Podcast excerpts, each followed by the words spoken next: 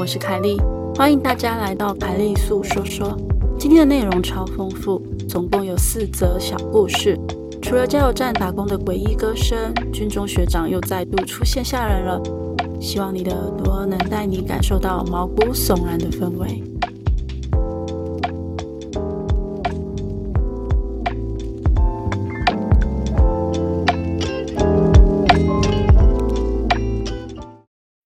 第一个故事：站在阴庙旁的女人。这个故事发生在我国小的时候。记得每个礼拜五，我都会要妈妈带我去夜市。我们那个地方每个礼拜五都固定有夜市。当天，我一如往常的要求妈妈带我去夜市，于是妈妈就带着我出门了。每次要去那个夜市的时候，都会经过一个很阴暗的天桥，而天桥旁有一个阴庙。令我留下可怕阴影的地方，就是那个阴庙。当时我们在夜市里买了些吃的，逛了一阵子后，妈妈跟我就准备要回家了。回家的时候，又再度经过了那个阴庙。正当快经过阴庙的时候，我不由自主地看向那间阴庙，却看见一个头发很长的白衣女子站在阴庙的外墙。我心里觉得很奇怪。于是边看着他，边走向路边，等着红绿灯。而他似乎也感觉到我在注视着他，突然转过头来瞪着我，那张脸非常的惨白。我吓到心脏紧缩了一下，便赶紧装作没看到的，立刻把视线转走。但是过马路的时候，我不由自主地转向天桥那边，那个景象我至今都忘不了。我看到了那个白衣女子。这个时候，正站在天桥上，咧嘴笑的直直盯着我。我急忙装作没看见的转头，没想到就在这个瞬间，我却听到一个女人在我耳边说：“原来你看得到我。”我心头一惊，转头看天桥，而她也已经消失了。隔天我就开始发烧了，妈妈也因此带我去收惊。之后我再也没看见她了。第一个故事结束哦。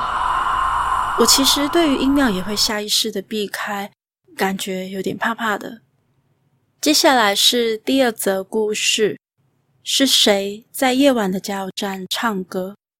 以前还在念书的时候，我放学会在加油站打工。我们晚班总共有七个人，但是站加油岛的人里面有一个人必须要背着小蜜蜂。就是所谓的随身广播器，而背的人要负责喊“欢迎光临”。有一天，大概在晚上九点二十分的时候，大家正在清点整理，准备十点交接班。突然，这个时候传出了女生的歌声，她正在清唱着《潇洒走一回》，唱了一小段就停了。而我们这些听到的人还在想说，是哪个白痴的同事？吃饱太闲呐、啊！小蜜蜂在唱歌的时候，就看到负责清扫厕所的男同事跑出来说：“刚刚是谁在唱歌啊？”大家都看向扫厕所的男同事，想说：“今天不就他背小蜜蜂吗？”就问他说：“诶，你的小蜜蜂嘞？装什么女生啦？不要闹哦！”只见到扫厕所的男同事说：“快下班啦，我在扫厕所，小蜜蜂我就放在置物柜里啊。”一听到这个话，大家瞬间安静，都没有人说话了。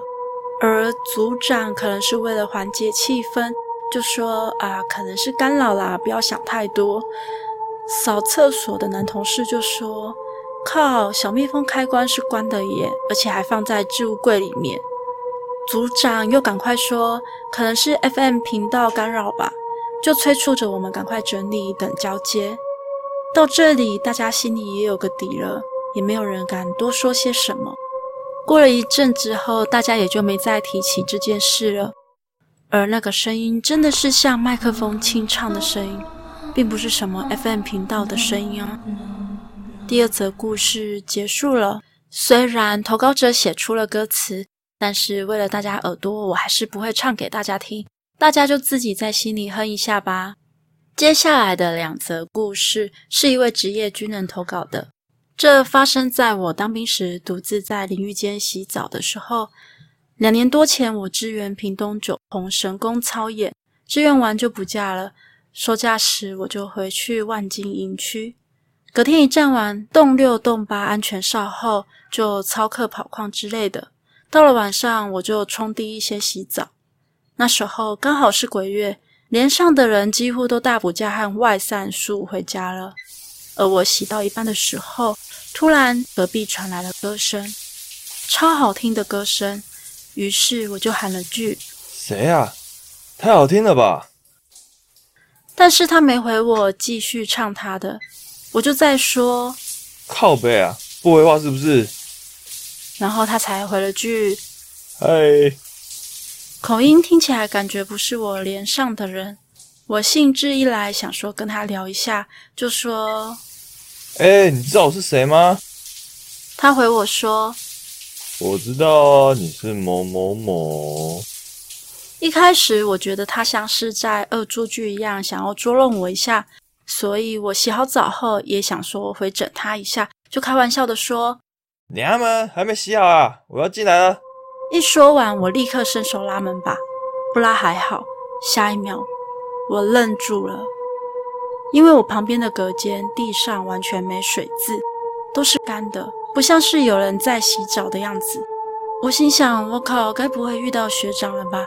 我赶快向四周说：“学长，不好意思啊，刚是跟你闹着玩的，别撞康我。”而淋浴间的恐怖经历就这样了。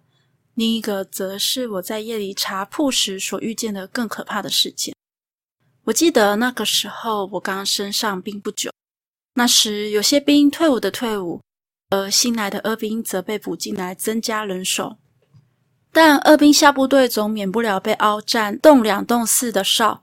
由于我们驻地是靠山区，带哨的通常是班长或资深的老兵，所以月末在那个时间点，我就带着学弟上哨。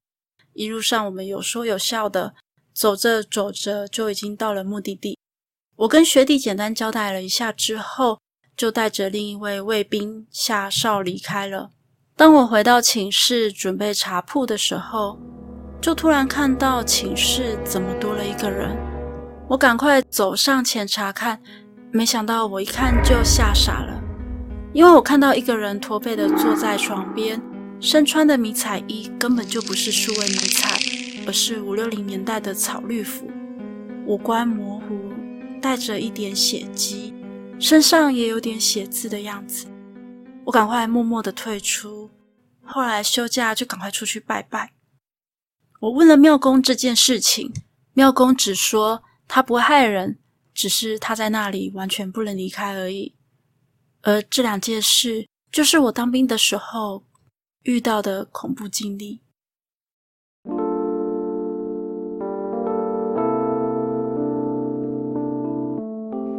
今天的节目就到这里喽。欢迎在 First Story 的留言区留言给我，也可以到 YouTube 或是 FB 粉专找我。下次你想听听什么故事呢？我们下次见喽。